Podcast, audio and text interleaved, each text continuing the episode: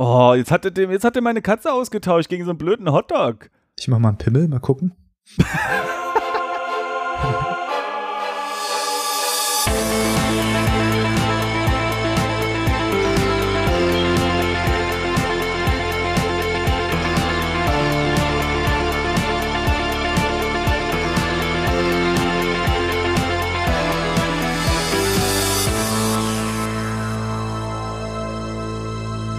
Einen wunderschönen, wunderschönen, wunder, wunder, wunder, wunderschönen guten Tag zum äh, Game Dev Podcast. Hallo Marcel.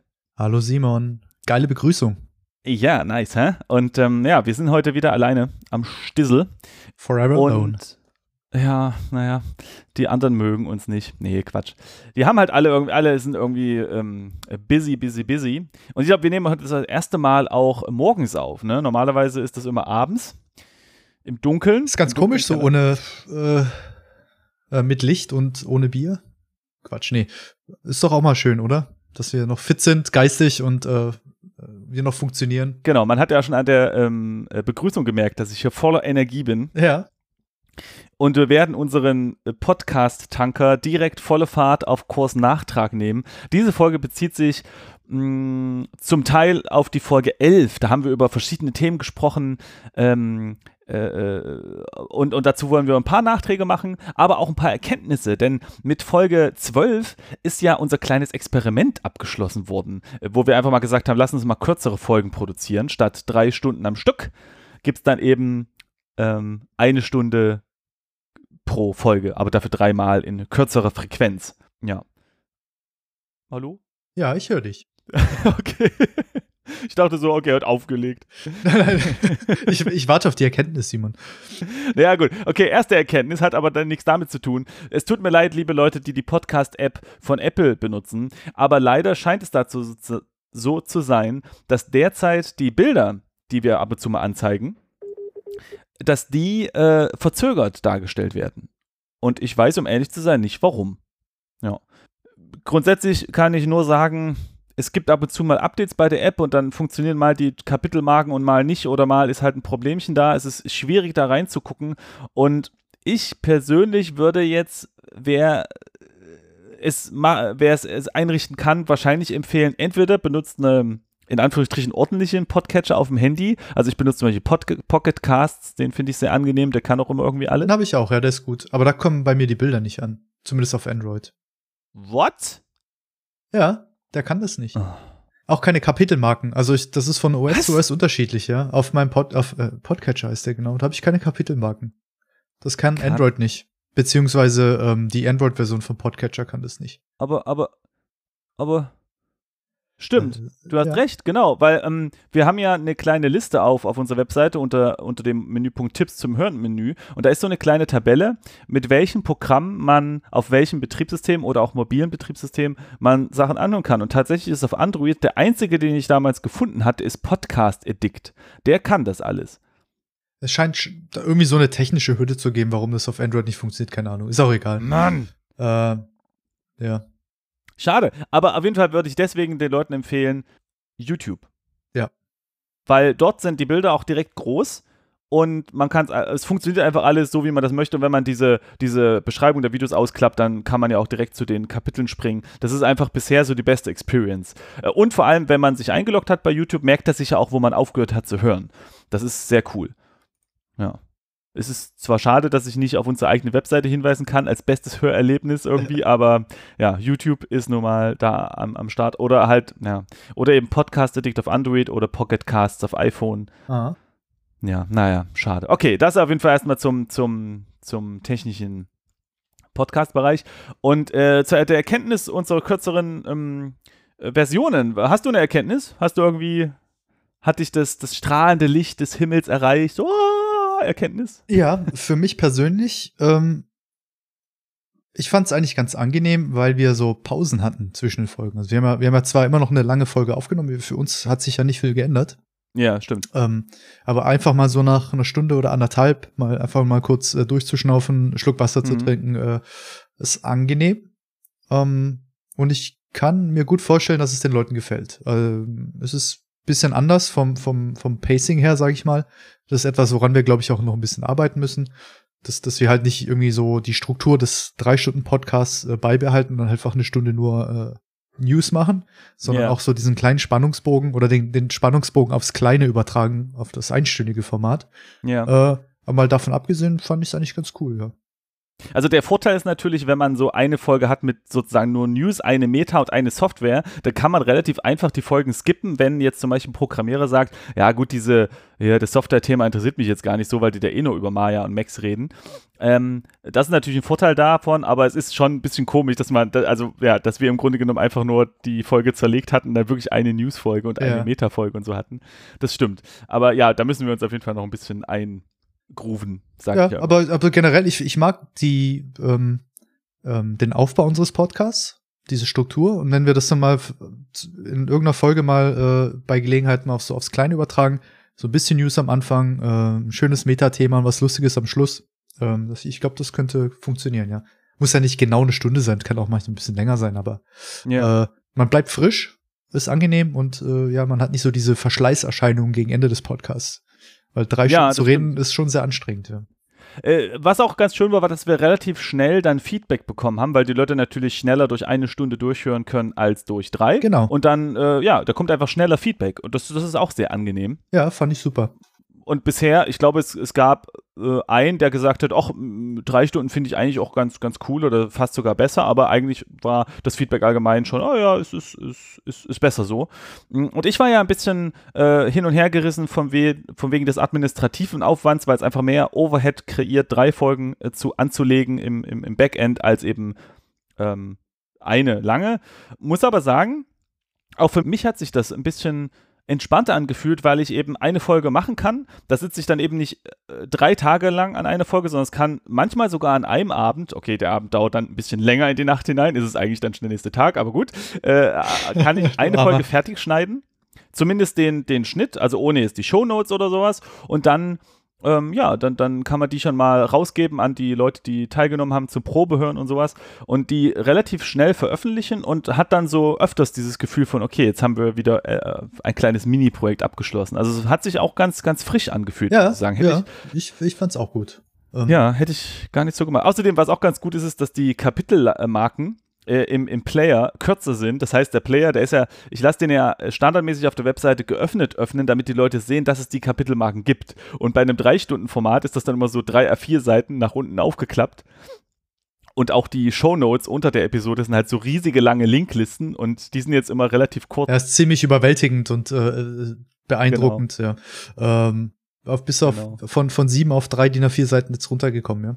Ja, genau, genau. Sehr gut. Ja. Und also so grundsätzlich finde ich, fühlt sich ganz, ganz fluffig an, ja. Aber äh, wir haben ja auch schon damals gesagt, dass wenn ähm, das so größere Themen kommen, die, dann, dann, dann kann es halt sein, dass wir auch wieder längere Folgen machen, wenn sich das einfach nicht anbietet, das aufzuteilen, ja. Das einzige Blöde ist halt, dass man vielleicht, also diese Nachträge beziehen sich ja meistens auf die vorige Folge und jetzt ist es ja auch schon so, ne? Die Episode 12 geht ja über die DAFCON, äh, die Digital Art Convention und der Nachtrag jetzt hier bezieht sich aber dann eben auf die 11 und sowas. Naja, müssen wir sehen. Aber vielleicht darf man das auch gar nicht so, ähm, so abgekapselt voneinander betrachten oder nein, vielleicht sollte man es eher abgekapselt voneinander betrachten, weil ja die Themen oder auch die News an sich ja auch ein kleines normales Thema sein können. Also ob das Genau. eine News ist oder halt ein kleines Thema, über das man spricht, ist ja eigentlich auch am Ende egal. Für, für manche ist es eine News, für die anderen ist es äh, die längste Praline der Welt. äh, genau. Äh, oder, Tschüss, Simon. Genau. Nee, äh, klar. äh, ich weiß nicht, was ich sagen sollte. Ich habe nicht damit gerechnet. Naja. Ja, kann nicht jeder so eine, so eine Flachsrakete sein wie ich, der hier spontan einen nach dem anderen raushaut. Ne? Es hätte die geilste Überleitung einer Podcast-Geschichte werden können und dann kommst du mit deiner Praline. Naja. Ja, wir haben ja über die Prä-Demo gesprochen. Und, äh, nee, wir haben über Demos allgemein gesprochen das letzte Mal, ne? Previ Praline. Oh Gott. Okay, der war nicht schlecht. Okay, also wir haben über die Puerline-Demo gesprochen. Äh, nee, wir haben allgemein über Demos gesprochen und ähm, ich fand es ganz, ganz cool. Es gab eine Meldung, warum die Prey-Demo nicht auf dem PC erscheint, aber auf Konsole. Und da sage ich jetzt natürlich als alter PC-Hase, hallo, äh, jetzt hau ich aber mal mit, dem, mit der Faust auf den Tisch, das geht so nicht. Aber das geht schon. Und ich fand das interessant, dass äh, klargestellt wurde, warum das so gemacht wurde. Aus Entwicklersicht ist es nämlich so, dass die äh, Demo-Herstellung äh, einfach immer Zeit kostet, klar. Ne? aber trotzdem ist es ja gemeint, dass die Konsole bevorteilt wird. Ah. Aber der Hintergrund ist, dass ähm, man auf Steam zwei Stunden Rückgaberecht hat. Ja. Und dann haben sich die Entwickler, und ich finde diesen Gedankengang durchaus berechtigt, gesagt, hey, das ist ja wie eine Demo. Aha, okay. Also verstehe. warum sollen wir dann jetzt extra noch Ressourcen reinstellen und eben eine zwei Stunden Demo per Hand basteln? Ja, stimmt. Und ich finde, das macht durchaus Sinn, weil dieses System einfach da ist auf Steam und dann kann man eine Stunde und 59 Minuten spielen und dann, glaube ich, sollte man wissen, ob dem das Spiel gefällt oder nicht und dann kann man schnell zurückgeben. Aufs, es kommt drauf an, äh, ja gut, der, der Anfang von Prey ist schon ziemlich cool. Da kann ich es mir sehr gut vorstellen. Wenn du jetzt halt irgendwie Entwickler bist, der so einen ganz bestimmten Bereich, ein bestimmtes Level irgendwie als Demo äh, verwenden möchte, bringt dir halt diese zwei Stunden Steam halt auch nichts. Aber äh, absolut nachvollziehbar. Äh, man kann ihn nicht böse sein, macht Sinn, ja. Ich finde dein Argument gerade sehr schlüssig, auf jeden Fall. Auf der anderen Seite fällt mir auch sofort wieder eins dagegen ein. nee, also du hast recht, ne? Manchmal schneiden die Spieler ja, äh, die, die Hersteller ja ein Stückchen von später aus dem Spiel auf, weil die imposanter sind. Ja. Andererseits gibt es ja diese gute alte Regel, dass der Anfang und das Ende des Spiels am Ende der Produktion äh, hergestellt wird, weil man dann die Tools am besten kennt und, und die ganzen Systeme am besten integrieren kann und deswegen meistens der Anfang und das Ende die, die besten Teile sind. Äh, an, äh, aus dieser Perspektive würde es dann schon wieder Sinn machen, dass man die Leute einfach den Anfang des Spiels spielen lässt. Ja, aber es gibt da mit Sicherheit immer einen Grund, warum man das jetzt vielleicht nicht machen müsste. Aber ja, Mhm. ähm, Ja, ist interessant, so diese verschiedenen Perspektiven. Ja. Ja. Jetzt, wo ich drüber nachdenke. Ja. ja. Apropos Prey, äh, das ist noch eine Sache, die ich kurz loswerden möchte. Mhm. Äh, ich habe das Spiel fertig gespielt. Es Oh. ist absolut genial, fantastisch, Hammer-Spiel. Äh, also, wer System Shock, Deus Ex, Bioshock und so eine Spiele mag, Ja. äh, bitte kauft es. Ähm, weil ich leider irgendwie die Befürchtung habe, dass, äh, oder ich, ich weiß es, das Spiel hat sich bisher nicht gut verkauft. Äh, das gleiche Mhm. gilt auch für Dishonored 2. Also ich habe ein bisschen Angst, dass, äh, dass Bethesda äh, das Studio vielleicht irgendwie mal abschießt oder so, weil es nicht kommerziell erfolgreich ist. Mhm. Wo es eigentlich immer super geile Spiele machen. Sie machen nichts falsch im Grunde genommen. Also Mhm. ich verstehe auch nicht, dass das, ich habe jetzt mal auf Steam Spy nachgeschaut, 250.000 Leute gerade mal Prey gekauft haben, was eigentlich eine Schande ist. Äh, also wer Mhm. vorhat, äh, das Spiel mal zu spielen, bitte kauft's euch. Ich wäre tot traurig, wenn es dieses Studio irgendwann mal nicht mehr geben sollte. Ah, Mann, ey, das ist wirklich. Manchmal kann man auch nicht den Finger drauf halten, woran es eigentlich liegt. Äh, warum jetzt Leute das und das kaufen oder warum sie Leute das und das nicht kaufen, ne? Ja, Ähm, ich, ja. gerade auf dem PC kann ich, ich, ich verstehe die Welt nicht mehr. Ähm, das, manche Sachen verkaufen sich gar nicht, irgendwie, weiß nicht, 8000 Mal oder so. Ja, wer weiß, warum das so ist. Ich kann es mir nicht erklären. Es ist halt wie in Hollywood, keiner weiß irgendwas. Alle, äh, sagen mal, setzen auf ihr, ihr Lottoscheinchen und manche haben eben Glück und manche nicht. Aber leider kann es wirklich keiner voraussagen, was äh, groß wird und was nicht. Ne? Ja. Ähm, Übrigens, es gibt, äh, habe ich auch eine Meldung gelesen, das fand ich als Zahl mal interessant. Ähm, auf Steam werden wohl 60.000 Umtäusche, ist, ist das, kann man das sagen, Umtäusche, Umtauschs äh, pro Tag äh, finden dort statt. Du meinst, dass man das Spiel wieder zurückgibt? Äh, ja, Ja, das okay. meine ich da. Mh, genau. Äh, ich, ich lese mal kurz den Titel vor, ist wieder eine GameStar News. Äh, laut Steam ist die Rückerstattung von Spielen das häufigste Steam, die häufigste Steam-Support-Anfrage. In 24 Stunden werden insgesamt circa 60.000 Titel umgetauscht. Ähm, ich weiß nicht genau, ob dann einfach das Geld auf dein Konto gut geschrieben wird und du dann neue Spiele davon kaufst oder ob du das richtig in deine, keine Ahnung, äh, auf das Konto oder auf PayPal oder so zurückbekommst. Ich habe äh, es mal gemacht und du bekommst das Geld einfach wieder zurück auf ah, okay. dem Zahlungsmittel, das du benutzt hast vorher. Ich habe versehentlich das falsche Spiel gekauft äh, und Natürlich. Ähm, Mhm. äh, ich habe aber einmal sogar zweimal äh, dasselbe Humble Bundle gekauft. Ja. Da musste ich dann auch nochmal hin. genau, irgendwie, ich habe mir irgendwas gekauft, das ich eigentlich schon hatte, irgendwie sowas war es und dann habe ich, ja, ich habe es nicht mal angefangen zu spielen, habe es wieder zurückgegeben, hat wunderbar funktioniert und ich habe, glaube ich, per PayPal bezahlt und ein paar Tage später war es wieder auf meinem Konto. Äh, also total, total easy. Okidoki. Dann als nächstes Thema hatten wir über meine Freelancer-Tätigkeit gesprochen und da hatte ich kurz angerissen, dass ich gerne meinen PC verschlüsseln möchte, weil der jetzt ja in einem, in einem Büro steht, in einem Coworking Space und da kann natürlich immer passieren, dass da jemand einbricht oder so und da muss man halt als Freelancer dann die Verantwortung übernehmen, dass man also wenn man die Spieldaten und das komplette Spiel auf der Platte hat, äh, was in meinem Fall der, der, der Wahrheit entspricht, weil ich einfach äh, ja eben die Effekte auch implementieren und testen muss, da brauche ich einfach das Spiel. Und da muss ich natürlich die Verantwortung übernehmen, zu sagen, hey, wenn jemand einbricht, dann, da, dass da nicht ein Game Leak plötzlich entsteht. Ja, Äh, und wie macht man das? Oh, Genau, und da gibt es ein sogenanntes VeraCrypt-Programm und das äh, kann halt den kompletten Computer oder auch nur eine gewisse Partition verschlüsseln oder auch nur einen gewissen Datenbereich. Und da wollte ich mal ganz kurz, ähm, ganz kurz nochmal ein paar Erkenntnisse zum Besten geben, die ich so in der Dokumentation nicht direkt gefunden habe. Hm. Und zwar ist es nämlich so, man kann äh, also VeraCrypt heißt das Programm und das funktioniert dann so nach der Verschlüsselung, äh, wenn man zum Beispiel eine komplette Partition verschlüsselt hat, dann äh, fragt einen das via Autostart, äh, oder, nee, genau, man kann das machen. Das, das, ähm, das funktioniert nicht automatisch, aber man kann es in Autostart packen. Aber dann muss man das Programm starten. Ansonsten ist die, äh, die Partition komplett sinnlos, also ist einfach nur Müll drauf. Ja. Und dann startet man das Programm und dann kommt eine kleine Passwortabfrage. Deswegen ist es super wichtig, sich das Passwort gut zu merken. Und dann dauert es kurz, ein paar Sekunden und dann ist die Entschlüsselung fertig und dann kann man die Partition benutzen wie gewohnt. Das heißt, du hast, äh, es basiert auf einem Passwort, die dann so eine Keychain öffnet oder was auch immer. Es ist kein Dongle oder so, den du da immer mit dir Genau, genau, genau.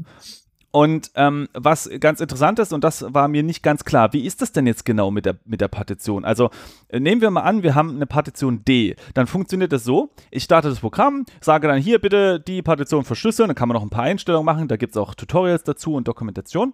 Und dann wird das halt verschlüsselt, das kann man dann ganz gut mal über einen Tag machen. Und ähm, man sollte vorher ein Backup machen, weil falls irgendwas schief geht, falls der Rechner zwischendurch ausgeht, dann äh, glaube ich, ist die Gefahr hoch, dass einfach alles irgendwie ein bisschen kaputt ist, ja. Also kann immer mal passieren, dass irgendwie ein Stromausfall ist oder so. Mhm. Äh, und dann ist diese Partition verschlüsselt und die ist dann immer noch da im Windows-System, aber wenn man draufklickt, dann sagt Windows einfach, hey, die ist irgendwie kaputt oder leer, willst du die formatieren? Und das sollte man dann nicht machen, ja. ja. Der kann einfach nichts mehr damit anfangen. Und jetzt ist es so, dass wenn man das Programm startet, muss man diese Partition mounten, so heißt das. Und was der auf Deutsch macht, ist, er legt eine neue an und das wird dann nämlich E plötzlich als neue Laufwerksbuchstabe und E ist dann die Partition, mit der man dann arbeitet. Also D ist, ist, ist, sozusagen immer da, aber man kann nie direkt darauf zugreifen. Und während die Verschlüsselung aktiv ist oder die Entschlüsselung aktiv ist, legt er halt ein neues gemountetes Laufwerk an. Hä? Aber wenn du, wenn ich jetzt irgendwie meine Texturen, Modelle und so weiter auf D anlege, ja. in Max meine Verknüpfung alle auf D zeigen, ich das genau. dann verschlüssel und dann meinen Wechsel wieder öffne, geht da nichts mehr, oder? Es, Richtig. Die ganzen Pfade genau. sind doch am Arsch. Genau, und das ist nämlich das Problem. Aber warum ist und das da so? muss man vorher, ja, und da muss man halt vorher gucken, äh, dass das kein großes Problem ist. Und ähm, wir benutzen zum Beispiel Perforce als äh, Asset Management System. Ja.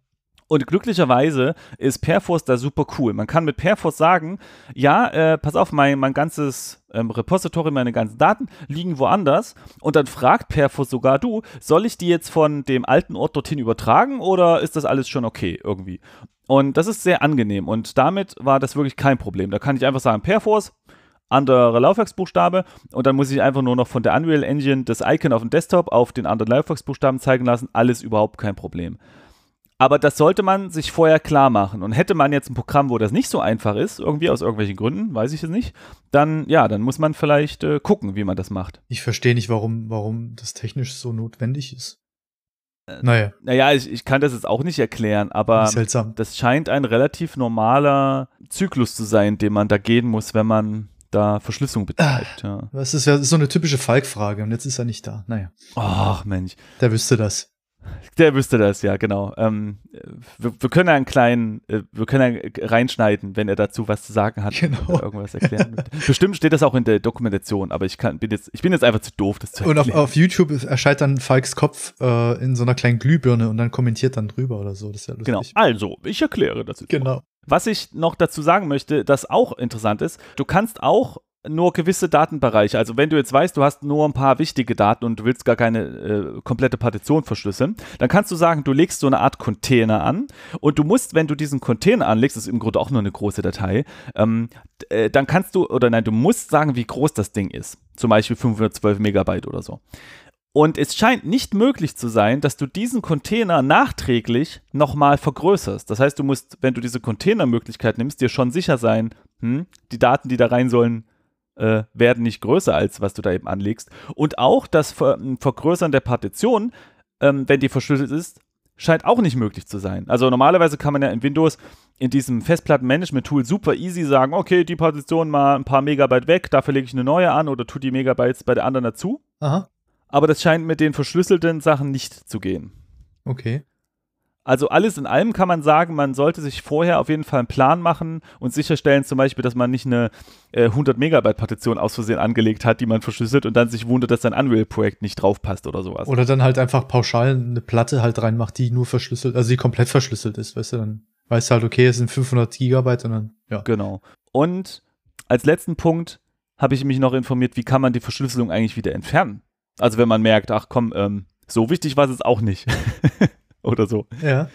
Naja, und es scheint so zu sein, du entschlüsselst alles mit diesem Tool, ne, gibst also das Passwort ein, dann kopierst du alle Daten irgendwo anders hin, dann lösch, löschst du einfach deine Partition oder deinen Container, der verschlüsselt war, legst eine neue Partition an und kopierst die Daten dort wieder drauf. Also es scheint nicht so zu gehen, dass du einfach sagst, okay, Partition anklicken, bitte entschlüsseln und alles ist gut. Mhm. Man muss die Daten temporär woanders hin kopieren und dann an, eine, an einen Ort wieder kopieren, der eben nicht verschlüsselt ist. Ja. Was tut man nicht alles für die Sicherheit?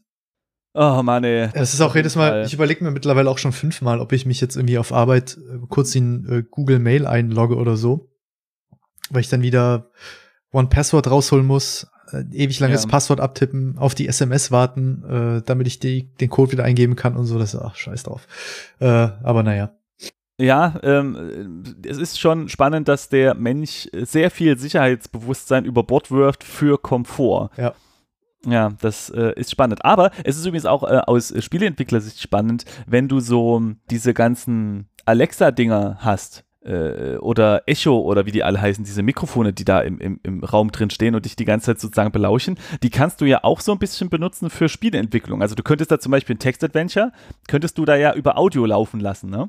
Das ist vielleicht ein ganz neuer Markt, dass dann eben, dass dann eben es heißt, oh, du stehst vor einem Haus, was möchtest du machen? Und dann sagst du eben diesem Alexa-Ding, ja, geh mal links, ne? Und so könntest du ja auch Spiele spielen, zum Beispiel. Also statt tippen sprechen sozusagen. genau, genau. Ja. Und ich könnte mir vorstellen, dass das ein, ein, ein neuer Bereich für Spielentwicklung Ein sein interaktives könnte. Hörspiel, ja. Quasi. Da plätschert der Brunnen im Hintergrund. Äh, Genau. Oh. Ja. schön. Genau. Ja, und das alles nur zum Preis von der äh, kompletten Aufgabe der Privatsphäre. Ich meine, hey, who cares? Ich kann es auch nicht so genau nachvollziehen. Es, äh, sich, Falk schlägt gerade seinen Kopf auf den Tisch. ja. Mm. Wir schenken ihm am besten mal so ein, so ein Alexa zum Geburtstag. Was glaubst du, wie der sich freut? ja, genau. Übrigens, Falk war auch der, der mir gesagt hat, dass Amazon, da hatte ich ja auch letztens drüber gesprochen, Amazon Drive hat bis vor kurzem angeboten, unendlich Speicherplatz anzubieten für 70 Do- Dollar oder, oder Euro im, Mo im Jahr, im Jahr, ja. Und deswegen, und das habe ich halt benutzt als Online-Backup für die ganzen Daten und ich habe da echt fünf, 500 Gigabyte hochgeladen. Ähm, just kam die Meldung, dass das jetzt abgeschafft wird und für denselben Preis, dass man nur noch in Anführungsstrichen einen Terabyte äh, zur Verfügung hat, dann muss man noch mal draufzahlen für zwei Terabyte. Aber ich dachte mir, Mann, habe ich einmal was Schönes gefunden, was irgendwie zukunftssicher galt und jetzt, oh. Ist das das Maximum, ein Terabyte, was man bei Amazon bekommt? nee, ich glaube, wenn du mehr bezahlst, kannst du schon mehr, mehr Geld kriegen, aber musst halt dann mehr bezahlen. Okay, das ist noch nicht das große Paket, weil ein Terabyte ist für so ein, weiß ich, ein Backup für eine Person über 30, die schon sehr viel Daten gesammelt hat, äh, glaube ich nicht. Das reicht doch gar nicht, oder? Ja, also ich habe jetzt alleine schon 500 Gigabyte hochgeladen und äh, die Datenmengen werden nicht kleiner in der Zukunft. ja, ja, ne? klar, natürlich, ja. Also, ähm, ah ja, okay, maximal genehmigt Amazon 30 Terabyte pro Kunde, aber du musst dann eben draufzahlen, ne? Ja, okay. Hm. Ja. Schade, ich hätte halt gedacht, äh, ich hatte halt gehofft, dass Amazon da eben so einen Schritt geht und die anderen danach ziehen und es einfach irgendwie Common, Common Standard wird, dass man äh, unbegrenzt Speicherplatz hat. Das wäre natürlich schön. Aber gut, es kostet natürlich auch alles Geld. Haben sie wahrscheinlich dann auch erkannt, als sie das Angebot äh, reingemacht haben und alle Leute haben ihr komplettes Leben hochgeladen und die Amazon-Server waren voll und dann kommt die Meldung, äh, beim, beim, beim, beim Administrator von Amazon, pling, sie haben keinen Speicherplatz mehr auf der Festplatte, Windows fährt herunter oder so. Und du zahlst 70 pro Monat, zahlst du, ja? Pro Jahr. Pro Jahr, okay, ja, dann geht's ja noch. Was halt ein geiler Preis war für, Ja. für so viel Speicher, ja. So, jetzt wieder zu schönen Themen. Photoshop! Simons Photoshop-Stunde. Ähm, das letzte Mal habe ich mich schon äh, darüber ausgelassen, über wenn man kachelbare Texturen malen möchte. Ja. dass das ein bisschen komisch ist in, ähm, in Photoshop. Und dann hat mir der Lino einen Link geschickt, nee, nicht einen Link geschickt, er hat gesagt, hey, benutzt doch Krita, das ist, da, da kann, ähm, da funktioniert das mit dem Kachelbarmalen äh, perfekt. Und habe ich gedacht, so, haha, das ist bestimmt gar nicht wirklich wahr. Und habe ich mir das angeguckt und Tatsache stellt sich raus, das ist wahr. Ich verlinke euch mal ein Video, ich schicke dir auch gerade ein Video. Da kann man sehen, also ich habe da so ein kleines Bild, einfach 64 x 64 Pixel. Und mit einem Tastendruck äh, äh, wird aktiviert, dass dieses Bild einfach hinten, vorne, links, rechts nochmal dran gepackt wird, als zum Kachelbar Und man kann einfach malen, man sieht den Live-Update äh, in allen Instanzen desselben Bildes, die ja da drumherum angeordnet werden. Und cool. man kann wunderbar schnell auch zeichnen. Und bei, während bei Photoshop ja das Problem war, dass wenn man über die Kanten des Bildes hinausmalt, so dass es dann wieder sozusagen auf der anderen Seite des Bildes wieder rauskommt, der, ähm, der Strich, also um eben Kachelbar zu zeichnen. Dann hast du diesen, diesen Stall, also dass es kurz hängen bleibt oder was passiert? Ja, da war so eine kleine Lücke. Ja, ah, okay. Hm da war immer so eine kleine Lücke. Bei Krita kann man einfach so schnell malen, wie man möchte, mit Lichtgeschwindigkeit von mir aus und das ist alles, alles cool, ja. Sieht auch ein bisschen aus wie Photoshop, so auf den ersten Blick. Ja. Ja, wird man sich mit Sicherheit schnell zurechtfinden. Also Krita ist, ja, also das ist bisher mh, mm, neben hier mh, mm, Affinity Photo eins der Programme, die am, am meisten schon in die Richtung zum Photoshop Klon vielleicht gehen oder ähm, jetzt gezählt werden können. Ich habe Krita leider bisher noch nicht wirklich benutzt und kann nicht, nicht jetzt aufzählen, ob da, ja, also inwiefern sich das jetzt eignet oder eben nicht eignet. Aber ich finde das ganz toll, dass dieses kachelbare Teilen da so perfekt funktioniert. Ja. Und ich hoffe, dass jetzt Herr, Herr Adobe zuhört und sagt, oh, das ist ein tolles Feature, das bauen wir bei uns auch ein. Ja, das hoffe ich. Ist halt auch geil, wenn du, wenn du so kleine weiß nicht, 16 mal 16, 32, 32, also irgendwelche kleinen handgemalten Kacheln machst oder so. Ja. Das halt direkt siehst, äh, wie, wie, wie das Sprite oder was auch immer es ist, dann so auf der großen Fläche aussieht, wenn es sich ganz oft teilt und so. Ja. Weil Photoshop muss dann immer äh, alle Layer kollapsen, neues Bild aufmachen in, weiß nicht, achtfacher Größe, das dann nochmal äh, reinpattern oder was. Cool. Gefällt mir, ja. Vielen Dank für den Tipp, äh, Lino. Ja, Lino, vielen Dank und äh, ruf mal bei Herr Adobe an, dass der das einbaut in, äh, ins Popo-Shop. Popo ja, und ähm, wir, wir sagen ja schon immer mal, dass die, dass wir Artists bald von Slidern ersetzt werden. Das, also sagst du ja immer, du äh, ja, Pessimist. Wenn du Glück hast, zwei Slider. genau.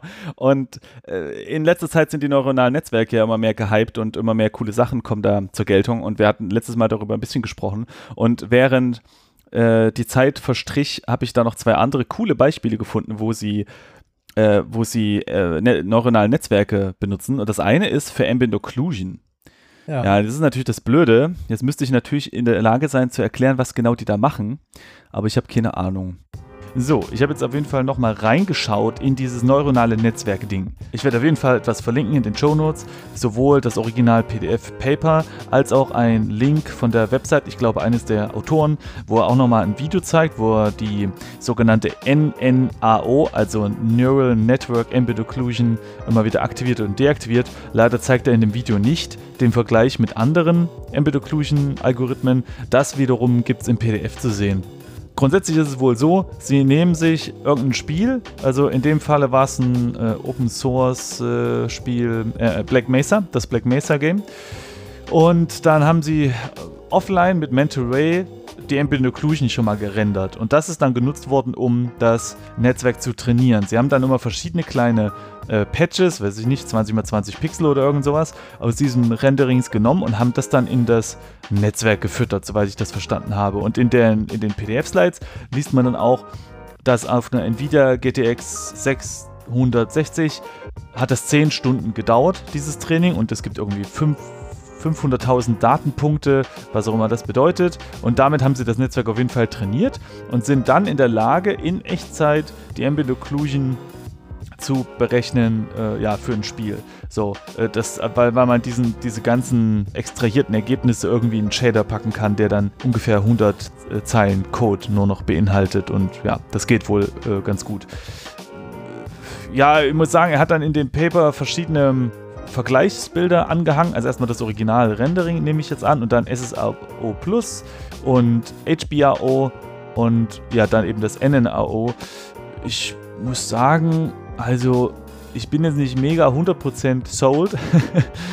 Ja, und performancemäßig scheint es allerdings den anderen Techniken etwas überlegen, je nachdem, wie viel äh, Samples man einstellt. Also zum Beispiel haben sie hier geschrieben, dass bei einem Sample-Count von 16 das SSAO äh, 14,71 Millisekunden äh, verschleudert an Performance, während dann das NNAO nur 4,81 Sekunden bräuchte. Also scheint es bei höherem Sample Count, also höhere Genauigkeit, bessere Performance zu bieten.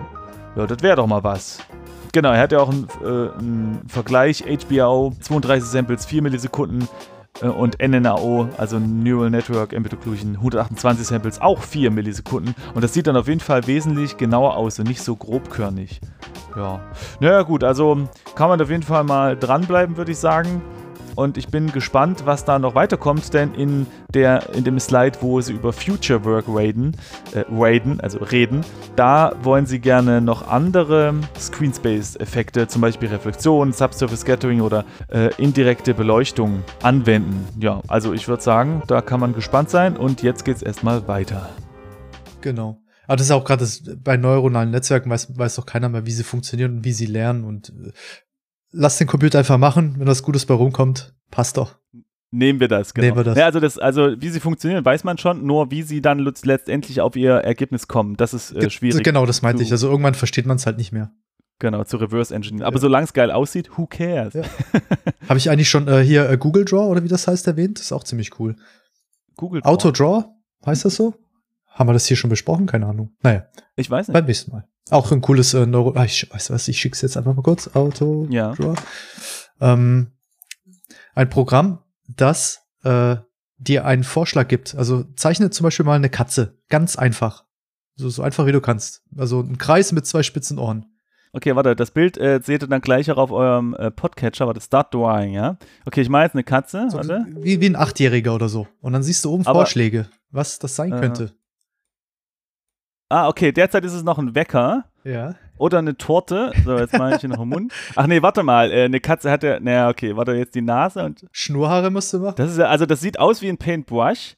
Und oben an der Titelleiste sind. Oh, jetzt hat er eine Katze erkannt. äh, oben an der Titelleiste sind ganz viele Icons, äh, die da aufploppen. Und er, da steht dann halt Do You Mean und dann Doppelpunkt und. Also meine Katze wird vorgeschlagen. Jetzt, jetzt sind am Anfang ein paar Katzen.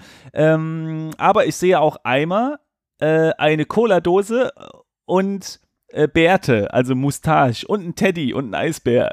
genau, aber das Coole an, an diesem Programm ist, dass du als Benutzer dem neuronalen Netzwerk hilfst, zu entscheiden, ob es richtig war oder nicht, weil du sagst ja, okay, das, was ich gerade gezeichnet habe, ist eine Katze. Ach so. Du verknüpfst Ach, ich kann da draufklicken. Genau. Ah. Und dann speist du diese Daten sozusagen ein und ja. es weiß, okay, wenn ich beim nächsten Mal so eine ähnliche Form habe, dann zeige ich dir keine Cola-Dose mehr, sondern dir direkt die Katze. Und je mehr Leute ah. das machen, desto feiner wird das. Ähm, ist total cool. Ey, das, damit kann man aber auch die AI total verwirren. Ich bin jetzt mal so fies und Google explodiert es gleich, aber ich sage jetzt, dass meine Katze ist ein Hotdog. Oh nein, jetzt hat er meine Katze weggemacht und hat einen Hotdog gemalt. Ah. Oh, jetzt hat, er dem, jetzt hat er meine Katze ausgetauscht gegen so einen blöden Hotdog. Ich mach mal einen Pimmel, mal gucken. Was ist denn das? Warte, ich mache jetzt mal rückgängig. Oh, jetzt ist meine Katze wieder da. Okay, super. Die Katze ist super. Ich mache jetzt leider meinen Screenshot für später. Ja, mach das mal. Schönes Programm, ja. Ähm, auch. Äh, das ist ja super cool, auf jeden Fall, ja. Oh Mann.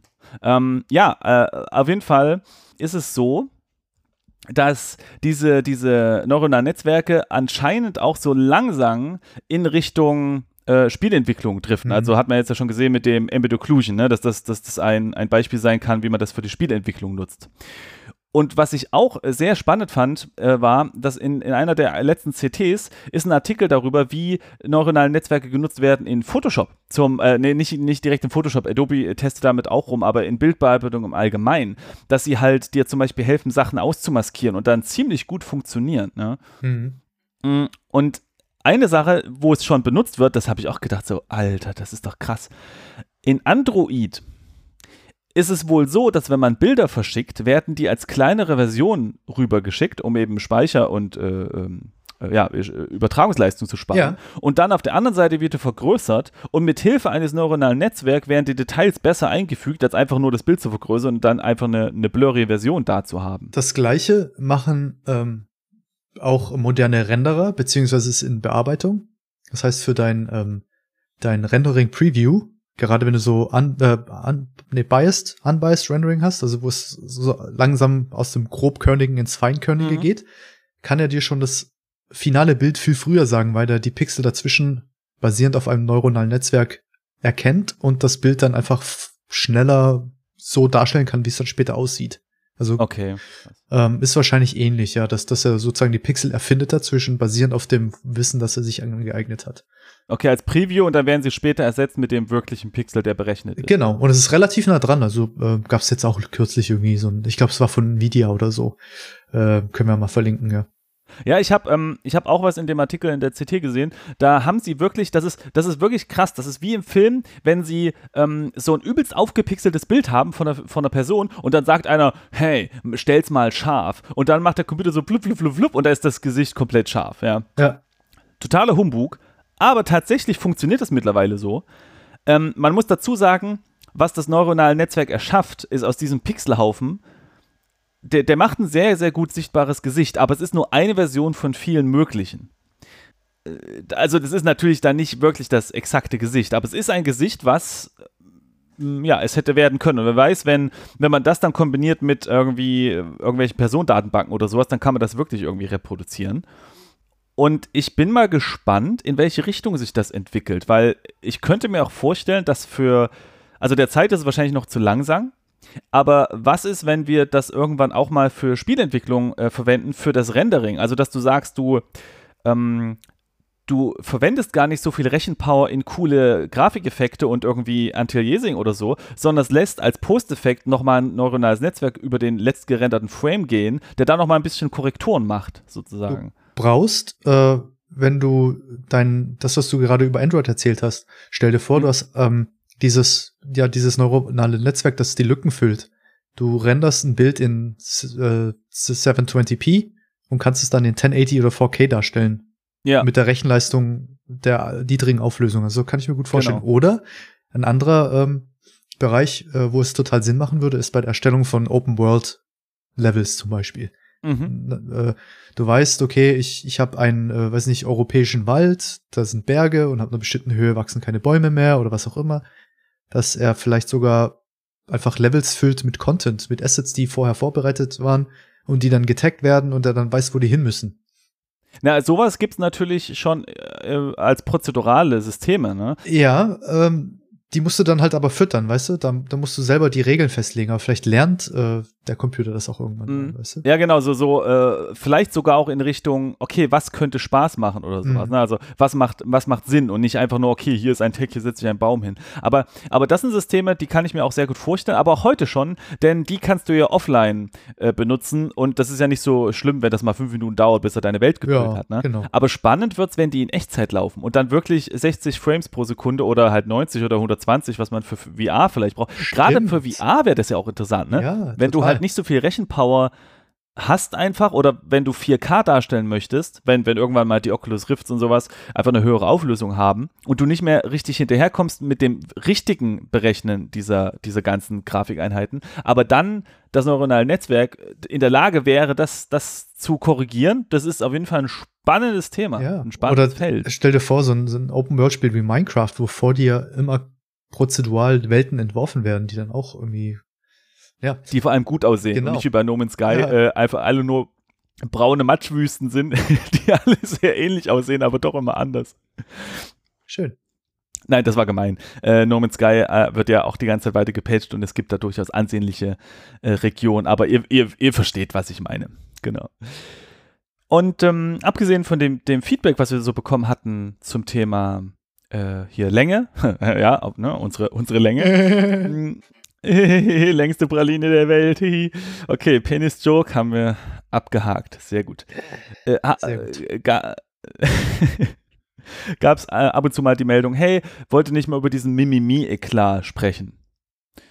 Äh, beim Entwicklerpreis hatte das Studio Mimimi den, äh, den, den deutschen Computerspielpreis nicht angenommen. Nicht Entwicklerpreis, den deutschen Computerspielpreis. Und wir hatten uns davor auch überlegt, ob wir was dazu sagen, aber haben uns dann dagegen entschieden, weil wir irgendwie da weder eine Meinung haben noch äh, tolle Inside-Informationen. Und wollen an dieser Stelle nur noch mal darauf hinweisen, dass bei Auf ein Bier äh, es einen, eine sehr gute Episode genau zu diesem Thema gibt. Und zwar heißt die Der Preis ist heiß. Äh, verlinken wir auch in den Shownotes. Und da haben sie sehr, sehr gut und ausführlich über genau dieses Ding gesprochen und ein paar Vermutungen angestellt und geguckt, woran es gelegen haben könnte. Schlussendlich weiß keiner so richtig was. Also was da das Problem war, warum Mimimi gesagt hat, hey, hm, finden wir nicht so cool. Die haben zwar eine Pressemeldung rausgegeben, aber die war jetzt auch nicht so eindeutig. Und ja, also äh, wer da mehr Informationen möchte, dann hört einfach da rein. Genau. Jo. Was die Leute von Auf ein Bier sagen. Genau, das kann man einfach nicht besser zusammenfassen. Das ist einfach, ja, da, ja, genau. Und wir haben einfach irgendwie keinen Plan und wollen da jetzt auch nichts Falsches sagen. So, und damit sind wir mal durch mit diesen Bezügen auf die Folge 11 und können zu frischen Themen kommen. Yay! äh, apropos frisches Thema, du könntest eigentlich, weil ich jetzt äh, dein YouTube-Video gesehen habe kürzlich, mal ein bisschen erzählen, wie denn deine Reise nach Frankreich war. Du, du hast ja so einen Talk gegeben über die Effekte in, ja. in, äh, in Rhyme. Habe ich mir angeguckt, hammergeil. Äh, kannst du da so ein bisschen Hintergrundinformationen geben vielleicht? Ja, also das war ja eine Sache, die, über die ich eigentlich gar nicht sprechen wollte im Vorfeld, habe ich dann aber in der, in der Folge zur DAFCON doch schon gemacht, dass eben, ähm, ja, ich, ich eingeladen wurde zu so einem kleinen Vortrag und das war auch mein erstes Mal so und das war natürlich total aufregend, so, ah, Vortrag halten, oh nein, kribbel, kribbel auf, äh, ja, genau. Und, und es ist also so, es gibt da in Frankreich, in Rennes, es wird Rennes geschrieben, wer das mal suchen will. Also ich hätte es jetzt nicht gewusst, weil ich kein Französisch kann. Und ich weiß, welche Buchstaben die dauernd weglassen, äh, wenn sie ein Wort aussprechen, was eigentlich ausgeschrieben komplett anders aussieht. Und das ist eine, eine, eine, sehr, sehr schöne kleine Stadt, ähnlich wie Aachen, wer das kennt. Also so ungefähr 200.000 Einwohner ähm, mit einem mittelalterlichen Stadtkern. Ist super, super nett und, und ganz gemütlich. Und da gibt es wohl überraschenderweise eine äußerst, äußerst lebhafte Indie-Szene. Das finde ich deswegen so beeindruckend, weil in Aachen, da gab es ja Studio 2, die sind ja leider nicht mehr existent, aber äh, mit Studio 2 ein relativ großes Entwicklerstudio, also so 30 Leute waren das zu Hochzeiten ungefähr. Und mit Egosoft, die sind da ja auch ganz in der Nähe, noch ein zweites Studio, ein langjährig ähm, schon existierendes. Aha.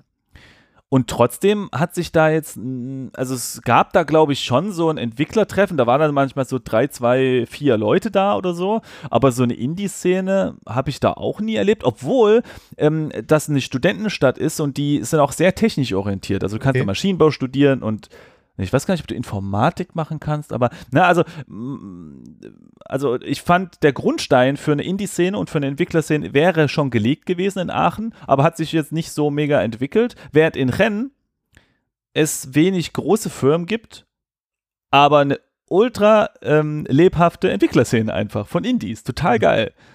Ich würde es jetzt mal so auf dieses typische Kulturding zurückführen dass halt in Frankreich äh, so die schaffenden Künste oder das Handwerk einen viel höheren Stellenwert hat als bei uns. Dass ja eine ausgeprägte ja. Comic-Kultur, ähm, hm. äh, Film äh, und Spiele zähle ich jetzt auch mal dazu. Viele musikschaffende Menschen. Äh, und bei uns baut man halt Autos. Da äh, ja, ist halt so irgendwie so, so der, der, der Clash der Kulturen. Ein anderer Grund könnte vielleicht auch sein, dass du da halt vielleicht irgendwo in der Nähe so eine coole Gameschule hast oder so und die Leute dann halt irgendwie abhängen und äh, weiß ich, zusammen Games machen oder so, keine Ahnung. Hm, ich glaube, eine Gameschule, also, na gut, ich kenne mich da jetzt auch nicht so gut aus, aber habe hab ich jetzt zumindest nicht gehört. Also, ich glaube, auch wenn ich eine Gameschule öffnen würde, würde ich es wahrscheinlich nicht in so einer kleinen Stadt machen, aber äh, ja, also das, der Kulturaspekt ist wahrscheinlich, sehr wahrscheinlich eine, ein großer. Ich habe da tatsächlich auch mehrere Leute kennengelernt, die so an Animationsfilmen arbeiten, also so, so Zeichentrick und sowas, ne? Wo ich das Gefühl habe, wir Deutschen sind ja immer noch so ein bisschen so, oh, du liest Comics, du bist ja anscheinend ein Kind. Ja, oder äh, ich mache einen Animationsfilm, äh, möchten Sie nicht mal etwas Richtiges arbeiten? ja, genau. Äh, Geld verdienen vielleicht? Genau. Naja, auf jeden Fall hat sich da äh, durch ergeben, dass sich dort auch Organisatoren angesammelt haben. Es gibt da eine No-Profit-Organisation oder ich glaube sogar mehrere, ich weiß gar nicht genau. Also es ist immer ein bisschen schwierig, den Überblick dazu behalten. Auch hier in Berlin habe ich das Problem. Es gibt so viele coole Leute, die sich zusammenschließen und irgendwas Cooles machen, dass ich da kaum noch den Überblick habe. Mm, auf jeden Fall haben die mit dem Stunfest, so heißt das, ein, ein Spiel, äh, ein, eine, ein Festival, was aber eher in Richtung Spielefestival geht. Äh, da war ich leider noch nie, aber das ist auf jeden Fall wohl etwas Bekannteres, äh, hat aber dieses Jahr nicht stattgefunden. Aber dafür gab es die sogenannte Add-on. Äh, das erste Mal jetzt. Und das war halt ähm, eine kleine Entwicklerkonferenz sozusagen in Rennes. Und wie das so ist bei Entwicklerkonferenzen, äh, ja, gibt es dann verschiedene, ähm, verschiedene Teilbereiche und einer davon ist eben Vorträge. Und ich hatte das Glück, dass der, also ich schreibe ja auf, auf so einem Blog über so ein paar äh, Game Art Tricks und sowas und ähm, der Alan von Alchemy Games, die machen einen, einen ziemlich coolen äh, Side-Scrolling Shooter, wie heißt der, ähm, Drifting Lands mhm. heißt der, der hat auch einen, einen Dev-Blog und da schreibt er auch sehr cool, wie die ihre Explosionen machen und sowas und so haben wir uns dann quasi kennengelernt über das Internet. Ähm, also quasi wie Tinder, nur unter Technical Artist ja. ungefähr. oder Effektgrafikern. Tech-Tinder. Und dann, äh, der kennt die Organisatoren irgendwie, oder ich glaube, ja, wenn man in so einer kleinen Stadt wohnt, kennt man sich wahrscheinlich eh äh, in diesem Bereich komplett. Und dann hat der hat gesagt, ey, hast du nicht mal Lust, dann einen Vortrag zu machen? Und ich so, ähm, ja, weiß nicht, ja, vielleicht. und er wusste halt, dass ich an Rhyme arbeite mhm. und hat gesagt, ja, vielleicht, vielleicht kann man das irgendwie kombinieren. Und dann habe ich die, äh, die Leute bei Tequila Works gefragt, die ja Reim erschaffen haben, ob das denn okay wäre. Tatsächlich hatte ich mir schon während der Entwicklung, habe ich ja schon ein paar Effekte dort gesehen, von die schon existiert haben und dachte mir, boah, darüber würdest du ja auch gerne mal irgendwie einen kleinen Artikel machen oder sowas. Und habe ich mir schon gedacht, wenn Rhyme draußen ist, dann muss ich da mal fragen, ob ich das darf. Weil ich habe da ja Zugriff auf die ganzen Source-Daten, da muss man natürlich gucken, ob das okay ist für die. Und das war halt okay. Also wir haben gesagt, ja klar, kein Problem, cool, super. Und dann konnte ich das eben statt eines Artikels eben in Form dieses Vortrags dann machen und habe dann drei Effekte vorgestellt. Mhm. Ja, und das war so ein kleines Feuer und eine, ein äh, Rauch äh, äh, und äh, ein Wasserfall. Und das ist deswegen ein bisschen was Besonderes, weil Reim, wer das nicht kennt, ist ähm, ein, ein, ein sehr stilistisches Spiel. Und da muss man eben auch an die Effekte etwas stilisierter rangehen. Das geht so ein bisschen in Richtung so Anime oder mhm. sowas.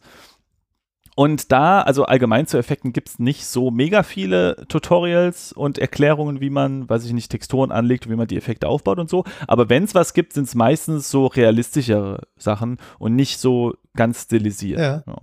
ja stimmt. Ähm, es ist schwer, glaube ich, dann äh, auch äh, irgendwie so einen Schalter umzulegen, dass man halt jetzt nicht irgendwie so in klassischen Effekten denkt, sondern man muss ja auch äh, das Timing ändern. Äh, das ist vielleicht ein bisschen explosiver und äh, impulsiver der Effekt und hat äh, die Emitter werden, müssen ja anders aufgesetzt werden, weil so ein Rauch, so ein, schätze ich mal, so ein stilisierter Rauch verhält sich anders als ein realistischer.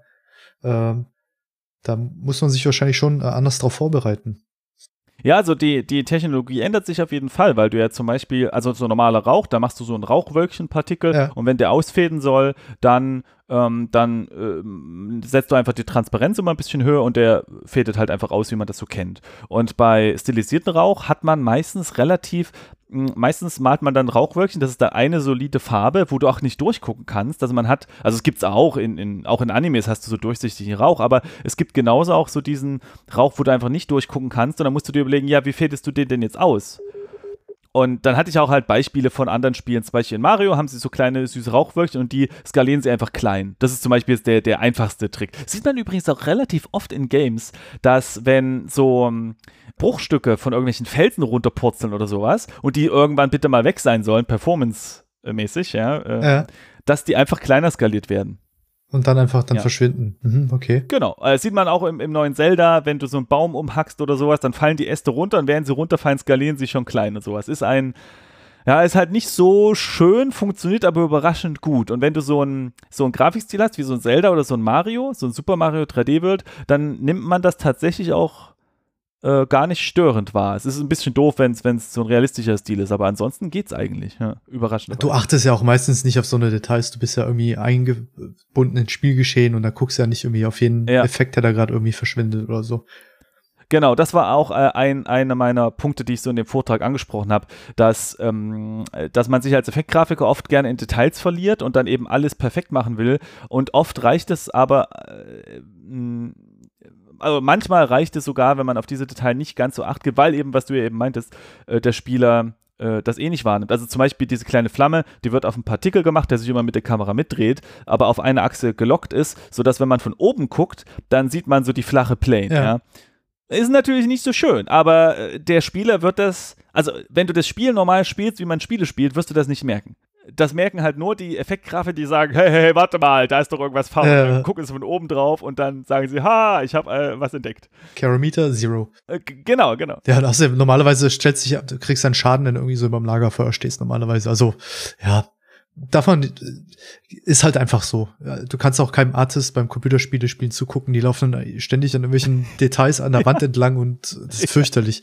Ähm, das ist wirklich schlimm. Gerade bei Zelda gibt's ganz viele schöne Effekte und ähm, ich spiele das zusammen mit meiner Freundin und dann ist es teilweise so, also wenn sie spielt, ich gucke dann immer so und dann so, oh, hoffentlich bleibt sie stehen. Bleibt da mal, also ich sag das nicht, ne? Ich denke mir dann so, oh, bleib mal ganz kurz, oh, das sieht, oh, man, jetzt rennt sie weiter, nein, oh. Diese Sprites, ich will sie äh, ja. ja betrachten. Genau. Naja, auf jeden Fall war dieses, dieses Event, das war an drei ähm, Locations, an drei Orten gleichzeitig. Die haben, äh, äh, das eine ist eine alte Feuerwache, super cool, die ist umgebaut und da können dann irgendwelche Events stattfinden. Ja. Und da gab es mehr so Panels, ähm, wo Leute ja äh, sich in quasi einen Stuhlkreis gesetzt haben und einfach über, über Themen gequatscht haben. Wobei ich sagen muss, das war alles in Französisch, ich habe da nichts verstanden. Oh je. Ich konnte mir nur die Bilder angucken. Dann gab es einen Game Jam der war an einer dritten Location. Da war ich leider gar nicht. Mhm. Aber ja, da haben sie halt Game Jam veranstaltet. Und dann gab es das Konferenzcenter und dort waren die Talks, okay. die Vorträge. Genau. Und war dein, warst du der Einzige, der einen Vortrag auf Englisch gehalten hat? Ja. Äh, ist genau. ja oft so, dass, also ich weiß nicht, ob es jetzt irgendwie ein, äh, ein, Vorurteil ist oder nicht, aber man, man sagt ja auch, dass ähm, in Frankreich äh, kein so gutes Englisch gesprochen wird. Hast du da irgendwie Probleme mit der Kommunikation gehabt, dass die Leute dich nicht verstanden haben oder umgekehrt vielleicht? Nee, überhaupt nicht. Ja. Also das ist, das ist total, also mein Vorteil über Frankreich war, ähm, und vielleicht ist da die Spielebranche auch so ein bisschen was Besonderes an der Stelle, weil wir müssen halt einfach international ja, das sowieso. Äh, fähig sein zu kommunizieren, einfach wegen den Tutorials schon und so. Aber äh, was man so hört, ist ja, dass die auch gar nicht Englisch sprechen wollen, weil sie ihre Sprache reinhalten wollen oder, oder nicht so äh, ähm, ja, weiß ich jetzt nicht. Aber da war das überhaupt kein Problem. Tatsächlich gab es manchmal welche so, äh, die sich für Englisch entschuldigt haben. So, ja, sorry, mein Englisch ist nicht so gut. Aber es ist so, hä? Ist völlig okay, mhm. äh, also mein Englisch ist auch nicht toll und weiß ich nicht, ist, wir, wir, können miteinander reden, wir verstehen uns, alles ist alles perfekt, ja. Und muss man sich das da so vorstellen, äh, wie auf einer GDC? Oder ist es eher so familiärer, wo die Leute so die ganze Zeit zusammen sind? Oder gibt es da mehrere Talks gleichzeitig? Wie ist das denn? Nee, es gab noch, nee, also es war, das war relativ, sagen wir mal, überschaubar. Das waren ungefähr 100 Gäste, würde ich sagen, Aha. was ich aber schon beeindruckend groß finde für, äh, für, für, wie gesagt, erstes Mal Veranstaltungen in so einem kleinen Ort. Ähm, äh, das, das fand ich schon sehr beeindruckend, was die da auf die Beine gestellt haben. Äh, vielleicht sogar ein bisschen mehr als 100, aber in dem Vortrag, wir werden da so vielleicht 40 vielleicht gesessen haben oder so. Äh, und das war nur ein Vortrag zur selben Zeit. Also musste man sich nicht entscheiden, was man guckt. Und ähm, das, äh, das Konferenzcenter ist halt, ja, ist halt für Konferenzen gebaut. Das war also ziemlich professionell. Das war wirklich cool. Du hattest da vorne eine große Leinwand, die konnte von der Decke runtergefahren werden, wo der Beamer dann dran projiziert wurde. Mhm. Dann hast du einfach da ein HDMI-Kabel an deinen Laptop gesteckt und dann wurde sofort Sound und Bild übertragen. Und zusätzlich hatten dann die, äh, die Stuhlreihen, das waren vielleicht zehn Stuhlreihen hintereinander oder sowas, hatten sie rechts neben sich nochmal zwei große Flachbildschirme, wo auch der, derselbe Inhalt nochmal zu sehen war, damit einfach auch die in der letzten Reihe alles gut sehen können. Und außerdem war das sowieso praktisch, weil das, das, die Beleuchtung der, der Bildschirmleinwand war ein bisschen blöd, weil es gab so ein bisschen Lampen, die auch mich angeleuchtet haben. Die haben dann wiederum auf die Leinwand hinter mir geleuchtet und da hat man alles nicht ah, so gut okay. erkannt. Ähm, da, deswegen, das sieht man auch bei dem Video, was ich veröffentlicht habe dann, äh, weil der Vortrag wurde bei, aufgenommen. Äh, das war auch der Grund, warum ich nochmal die Slides extra als, äh, nochmal daneben gepackt habe. Das war eine sehr, sehr gute Idee, dass du es gemacht hast, ja. Funktioniert. Genau. Ja weil man hat leider nicht so viel gesehen. Aber die Leute, die dort waren, haben auf diesen Flachbildschirmen alles perfekt nachvollziehen können. Also das ist wirklich gut. Ah ja, okay. Genau. Und dann hast du halt ein Mikrofon und, und redest dann. Äh, und, und ja, also das, das Konferenzcenter war, war wirklich äh, toll. Ja, und, und apropos Mikrofon, ich habe ja vorher äh, die Leute gefragt, ja, wie ist denn das eigentlich mit dem Mikrofon? Wird das so ein kleines sein, was man sich dann umschnallt oder hat man dann eins in der Hand oder, oder und ist das statisch? Weil manchmal sieht man das ja bei der GDC, dass dann, dass dann das Mikrofon so an einem Tisch festgemacht ist und man kann sich dann gar nicht bewegen oder Mhm. so. Ne? Und sie haben dann gesagt, ja, es wird ein kleines Mikrofon sein und wir wissen noch nicht, ob wir Videoaufzeichnungen machen können, weil wir den Techniken, den Techniker, äh, der ist irgendwie gerade, weiß ich nicht, im Urlaub oder irgendwas, äh, wir wollen aber den Sound aufnehmen. Und da dachte ich mir schon, hm, okay, klingt jetzt interessant. Ich meine, was, was machst du dann nur mit der Soundaufnahme? Aber gut, warum nicht?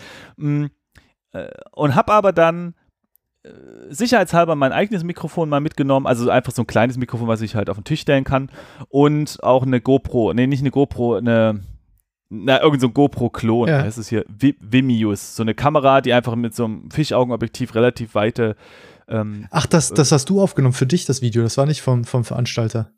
Genau, also ich habe einfach mir gedacht, okay, gehst du mal auf Nummer sicher, ja, dass ich das da aufnehmen kann, falls da irgendwie Probleme sind. Naja, Okay. Also stellt sich am Ende raus, das- ist ja ganz oft so, ne? Irgendwie, dass es da am Ende alles anders kommt. Es war doch kein kleines Mikrofon, was ich hatte und mir so ans Ohr schnuppeln kann. Es war eins, was du in die Hand nimmst. Und äh, es wurde auch kein Audio aufgezeichnet und es wurde auch kein Video aufgezeichnet. Äh, Also, das, ist einfach, äh, also das soll jetzt auch kein Vorwurf sein, es ist einfach sehr, sehr schwierig, sowas zu organisieren. Und äh, das war ja auch das erste Mal und die haben ja schon gesagt, dass der Techniker ähm, nicht da ist und, und die da Probleme haben und deswegen war ich ja auch ein bisschen übervorsichtig Ja. und habe dann mein eigenes Equipment mitgenommen. Ich finde ich gut, dass du es gemacht hast. Ich hatte ja ähm, letztes Jahr, glaube ich, genau auf diesen German Dev Days in Frankfurt auch einen Vortrag Ja. gehalten und habe mich auch ein bisschen geärgert, dass die nicht aufgezeichnet wurden, weil es parallel dazu einen anderen Vortrag gab, den ich gerne gesehen hätte.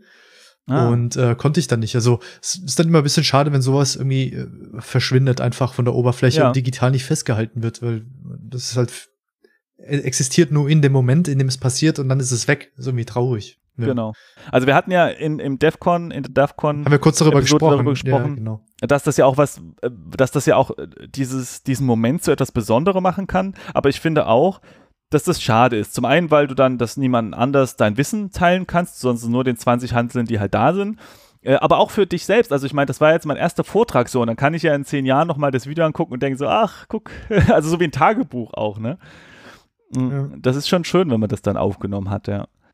Ja, und das habe ich dann eben gemacht und habe dann die Kamera hingestellt und mein Mikrofon hingestellt und kleiner Pro-Tipp, stellt das, die, das Mikrofon vielleicht, wenn ihr einen Laptop benutzt, nicht neben den Lüfter. Ähm, äh, während die, die, die, das Video läuft, könnt ihr dann immer mal so einen kleinen Ladebalken sehen, der runterläuft und dann steht da drinne Noise will begun in Punkt, Punkt, Punkt. Und das ist so ein kleine, jedes Mal, wenn mein Lüfter hochdreht, habe ich das halt einblenden lassen, damit man weiß, wann dieser, das Rauschen, was da hoch, äh, hochgedrückt wird, wieder verschwindet. Ja. Äh, coole Idee. Äh, Man, man sieht das Licht am Ende des Tunnels sozusagen. Genau, das, das war mir halt wichtig, weil ich habe das schon manchmal, dass ich vielleicht auch im Podcast reinhöre oder im Video oder so und dann äh, merke ich, dass die Soundqualität äh, ganz, ganz schlimm ist und schalte dann wieder aus, also wenn es nicht hörbar Das, ist. das, und, äh, diese, dieser Timer lässt einen äh, so Dinge ertragen, die man eigentlich gar nicht sehen möchte, wie Werbung oder so. Wenn, wenn er da steht, okay, in 20 Sekunden Stimmt, ist es eh ja. vorbei, dann, dann, weißt du, irgendwie ist interessant, dass es funktioniert, ja. Muss ich mir Ja. merken, ist ein cooler Trick, Simon. Man weiß, wann das Leiden aufhört. Genau, Ja. ja. Das hilft sehr, ja. Und apropos Leiden, ey, meine Güte. Ich dachte, wir sind in 2017, ja. Ich muss dazu sagen, ich habe jetzt keinen PowerPoint 2000, was auch immer die aktuellste Zahl ist, ja. Ich hatte nur einen 2010er rumliegen und dann habe ich noch LibreOffice ausprobiert und Google Slides. Schlussendlich habe ich mich für Google Slides entschieden. Aber ich habe ja bei meinem Vortrag ganz, ganz viele Bilder und Animationen gezeigt, also Videos halt Ja. abgespielt. Und wo war das Problem jetzt? Naja, diese Videos sind alle GIFs. Riesige, fette, mega GIFs. Dieser Vortrag ist irgendwie mehrere hundert Megabyte groß, ja. Weil ich keine MP4s benutzen konnte. Und es liegt nämlich daran, dass Microsoft 2010, also ähm, äh, PowerPoint 2010, kann halt mit den MP4s nicht umgehen. Äh, bestimmt haben die das jetzt gefixt in der neuen Version, aber die habe ich halt nicht und ich wollte mir das jetzt auch nicht kaufen Ja. dafür. Und mit LibreOffice ging das auch nicht. Und auch Google Slides konnte das nicht. Ich meine, Google ist, äh, wenn einer Videos abspielen kann, hier mit YouTube und alles, ja, dann ist es doch wohl Google. Aber nee, du kannst ähm, die, die, du kannst die Videos zwar da reinziehen oder in deinen Google Drive laden und dann dort reinladen, aber dann sagt er immer, ja, kann halt nicht abgespielt werden. Und wenn du, wenn du ein YouTube-Video einbinden möchtest, das ist halt auch blöd, weil dann musst du immer, die, das Slide taucht dann auf und dann musst du auf das YouTube-Video klicken mhm. und dann loopt das auch nicht, sondern dann kommt irgendwas anderes, keine Ahnung. Also das ist, das ist keine gute Usability an der Stelle. Und so Embedded Features gibt es dann wahrscheinlich nicht, oder? Dann würde es vielleicht fast schon Sinn machen, so eine Präsentation in äh, CSS, HTML irgendwie, weißt du, sich zusammenzubauen und das auf, in der Webseite laufen zu lassen oder so. Könnte auch, ja, weiß ähm, ich nicht. Aber also, kann, kannst du aber eigentlich GIF eigentlich äh, performant darstellen in so einem äh, PowerPoint-Programm? Naja, ich sag mal so, ich habe die schon relativ klein gemacht, meistens so 400, maximal 500 Pixel breit oder so und dann über die gesamte Folie gezogen. Ja. Das hat okay funktioniert. Manchmal hat es ein bisschen geruckelt, aber es funktioniert einigermaßen und vor allem funktioniert es halt auch überall. GIF ist einfach so ein Format, das funktioniert meistens, mhm. ja. Also außer du, du lädst diese Google Slides runter, das kann man runterladen als PowerPoint-Präsentation und wenn du die dann in PowerPoint anguckst, dann läuft jedes GIF mit halber Geschwindigkeit. Also das sind so Sachen, wo ich mir denke, Leute, ja. ey, wir, wir, haben Präsentation seit fünf ja. Millionen Jahren, warum kann ich da nicht einfach so ein MP4-Ding reinziehen und warum funktioniert das alles nicht performant? Äh, so Präsentationen oh. sind, sind das äh, Software-Äquivalent von, von Druckern irgendwie. So, ja, total. Uh, Nix geht. Muss, ich muss aber sagen, ich bin abgesehen davon sehr beeindruckt von Google Slides. Da kannst du relativ gut mitarbeiten und die haben ziemlich gute Systeme für das Alignen von Bildern. Also Aha. von Photoshop kennt man das manchmal, dass, dass der erkennt, wenn zwei, äh, weiß ich nicht, wenn man zwei Vierecke schon irgendwie auf, auf dem Bild hat und man macht ein drittes äh, und man zieht das an die anderen beiden ran, dann erkennt er, okay, pass auf, zwischen den anderen beiden ist so und so Abstand, dann schlage ich jetzt mal vor. Das ist so ein dynamisches Grid, genau.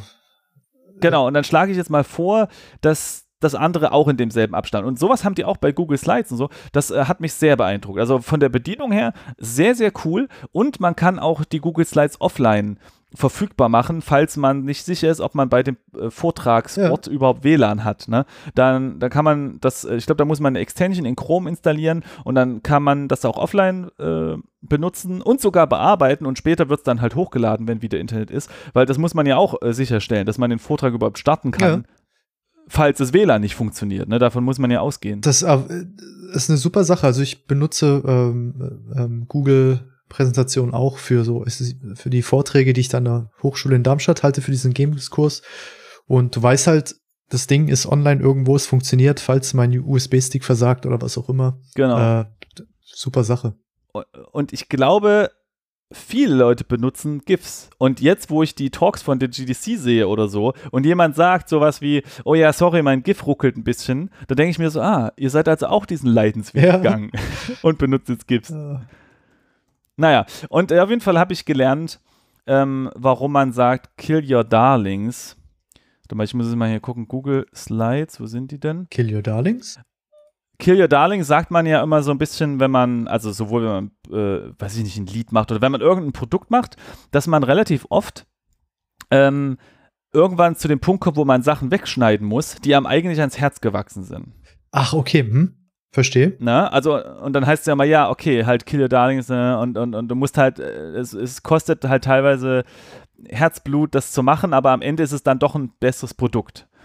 Also man kennt das ja aus der Spielentwicklung vielleicht auch, wenn man einfach Features wegschneiden ja, muss, die aus Zeitgründen vielleicht ein Level weg oder so. Hm. Und bei mir war es dann so, ich hatte dann den Vortrag äh, gemacht und habe dann 100 Folien gehabt und da dachte ich, oh 100, das ist ja toll, das ist doch eine, ein Wink des Schicksals, 100 schöne Zahl, top. Dann habe ich mich vor meine Webcam gestellt und den Vortrag für mich selbst gehalten und dann ja, habe ich halt festgestellt, ja Mist, das ist ja viel zu lang. Also ich hatte 45 Minuten, war das angepeilte Ziel, plus eine Viertelstunde Fragen stellen. Wie lange hast du gebraucht für die 100 Slides? Ja, viel zu lange, also mehr als eine Stunde auf jeden mhm. Fall. Ja, äh, schlussendlich habe ich dann ganz viel Sachen rausstreichen müssen. Es hat auch wehgetan, aber bin dann bei 78 Folien gelandet. Und allgemein ist die Empfehlung von so Profi-Präsentatoren, dass man ungefähr eine Folie pro Minute hat oder eine Minute pro Folie, so grob. Aber bei mir war es so, dass ich auch viele Folien sehr schnell übersprungen habe. Ne? Also ich habe ja am Anfang mich vorgestellt, hier, ich habe ein Segwit gearbeitet, puff, ein Bild, dann bei X-Rebirth, puff, ein Bild und mhm. so. Also manche überspringt mir da ja relativ schnell. Ne? Mhm. Also ein guter genau. Durchschnitt, genau. ja. Ja, genau, das funktioniert ganz gut, glaube ich. Und bei mir war es dann so, oh nein, das will ich nicht wegschneiden und so. Und ich habe dann auch an dem Abend zuvor, saß ich dann noch im Hotel und habe auch noch Sachen weggeschnitten und so. Und mhm. ich glaube, es war auch äh, ja, es war auch besser so. Hast du eigentlich äh, für den Vortrag Geld bekommen oder wurden deine, deine Anreise bezahlt oder hast, kannst du darüber was sagen? Ja, also die Anreise und das Hotel wurde bezahlt und die hatten auch Essen da und sowas, aber ich habe kein Geld dafür bekommen. Hab dann aber auch festgestellt, so, ah, mh, hm, jetzt verstehe ich, warum manche Leute Geld nehmen für so, für so Reisen, ähm, weil das hat halt, also ich habe ungefähr zwei Wochen ähm, an diesem Ding gearbeitet, immer so. Und so, ja, äh, also das war auf jeden Fall eine Menge, Menge Zeit, die da reingeflossen ist und jetzt kann ich verstehen, warum Leute da eventuell auch sagen, okay. Zum einen die Vorbereitungszeit, du musst relativ, ja, am Abend genau. äh, neben deiner normalen Arbeit musst du sehr viel Zeit reinstecken. Zudem kommt noch dazu, dass wenn du ein Angestellter bist oder jetzt in deinem Fall noch Freelancer, da geht ja noch mehr Geld flöten, weil du halt ein paar Tage weg bist. Du nimmst dir sozusagen genau. Urlaub oder kannst dich für deinen äh, Arbeitgeber äh, äh zur Verfügung stehen, da verlierst du ja auch Geld eigentlich.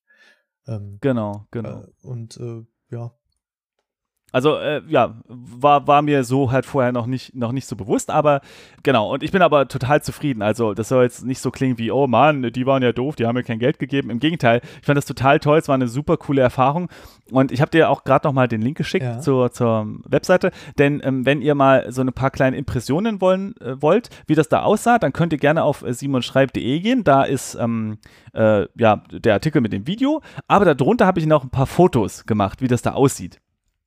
Und genau, wir könnt ihr auch einfach mal im Podcast einblenden lassen. Mm, also das erste ist halt diese Feuerwache, die ist renoviert und ja, da geht man eben rein und da hat man so ein paar Räume und kann dann eben äh, Sachen äh, machen und gucken und Mittagessen und sowas. Und dann gibt es dieses große Konferenzcenter, was sehr modern aussieht schon wieder. Und in dem gab es die längste Türklinke, die ich je gesehen habe. Die sieht echt lustig die, aus. Die, die, die, war irgendwie. Wie so ein Handtuchhalter. Ja, genau, genau. Vielleicht haben sie das einfach vertauscht bei dem Einbau oder sowas, ja. Genau. Und dann kommen noch ein paar Impressionen mit coolen Typen, die ich da kennengelernt habe. Und das war, es war sehr schön. Diese Leute waren alle so nett und so cool. Und, und die Projekte, die die machen, sind ganz, ganz toll. Also, ja, auf dieses Bootfoto ist ja auch geil. Da wäre ich auch gerne dabei gewesen. Sehr, ja, sehr einer hat ein Airbnb mhm. sich angemietet und das war halt ein Hausboot, weil, weil durch Rennen geht so ein Fluss durch. Und das war halt einfach mal so ein Hausboot, was da stand. Geil. Das war einfach super cool und, ähm, und eine Game-Idee, die ich da gesehen habe, fand ich ganz besonders spannend und ich glaube, die könnte auch sehr spannend sein für das Computer, nee, nicht Computerspielmuseum, sondern das Games Science Center, was es hier ja gibt in, in Berlin.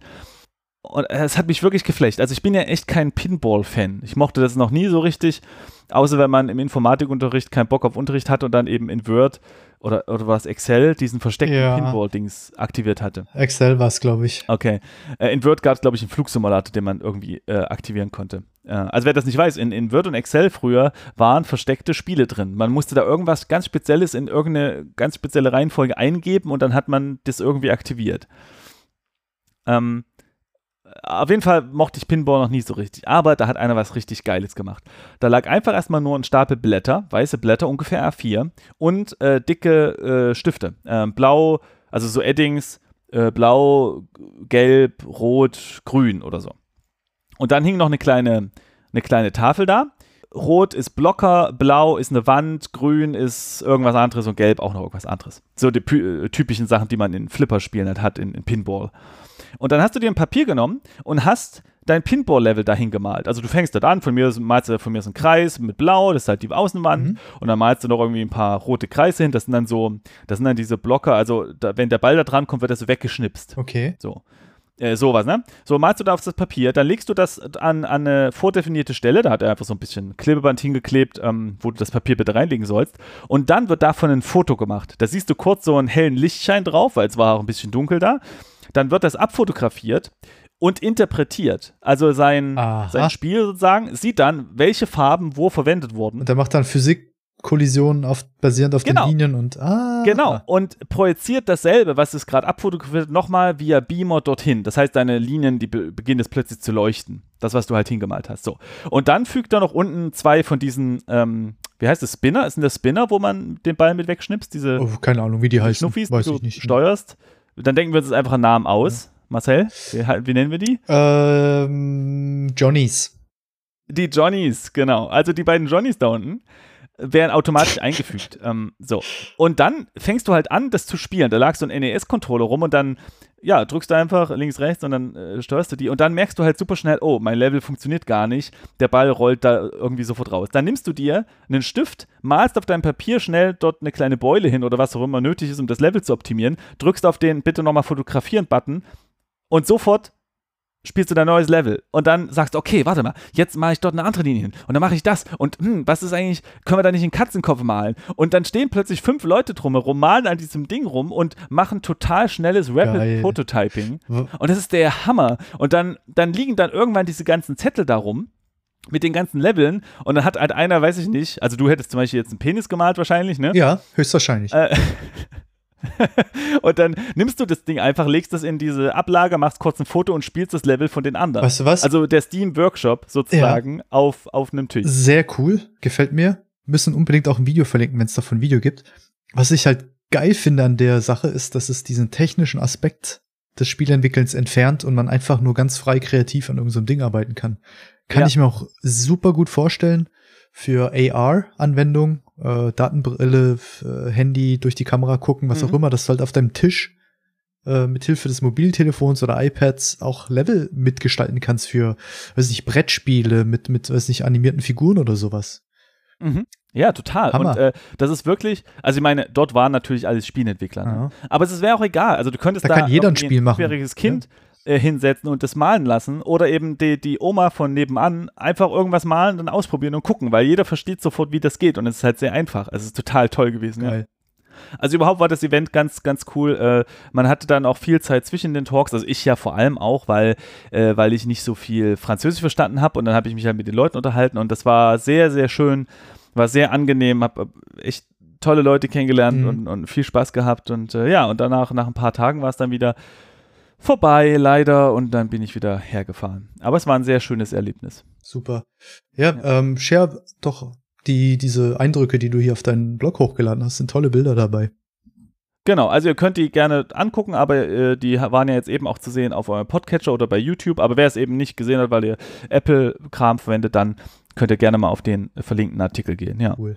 ja das äh, war's soweit von meiner kleinen ersten Erfahrung. War auf jeden Fall sehr toll. Kann ich nur empfehlen. Wenn ich immer jemand einlädt auf einen Vortrag, dann macht das auf jeden Fall. Ist auf jeden Fall eine Menge Arbeit, aber. Es lohnt sich, ja. Ist eine tolle Erfahrung, ja. Ja, vielen Dank, genau. dass du die, deine Eindrücke äh, hier geteilt hast mit uns. Ähm, klingt richtig cool. Schaut euch äh, auf jeden Fall Simons Vortrag an.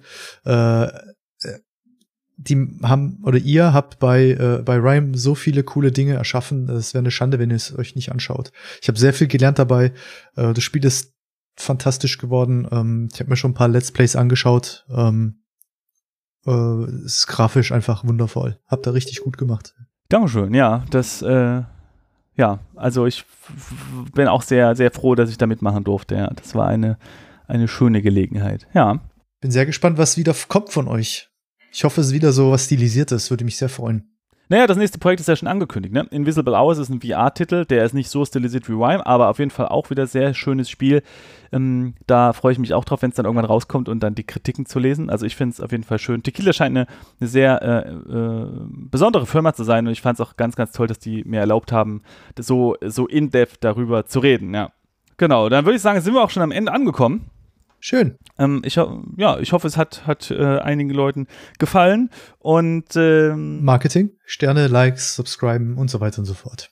Achso, ja, genau. Äh, äh, kommt auf Patreon, schenkt uns Geld oder Sterne bei iTunes oder Likes auf YouTube oder so. Ich weiß nicht, genau. Erzählt weiter, was wir hier machen, wenn es euch gefällt und ladet noch andere Leute dazu ein, dass sie mithören können. Da würden wir uns auf jeden Fall freuen.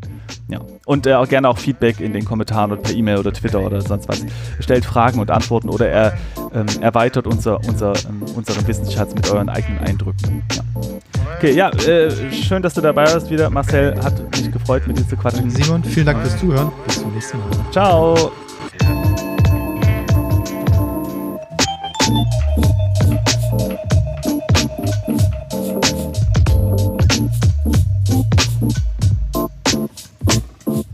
Ready? Yeah. Learn? Yeah. Get calls? I'd love it. There's plenty I can tell her. To get my mother in, she'd love it. She'd love to meet you, sir. Do you want to do that? Go on.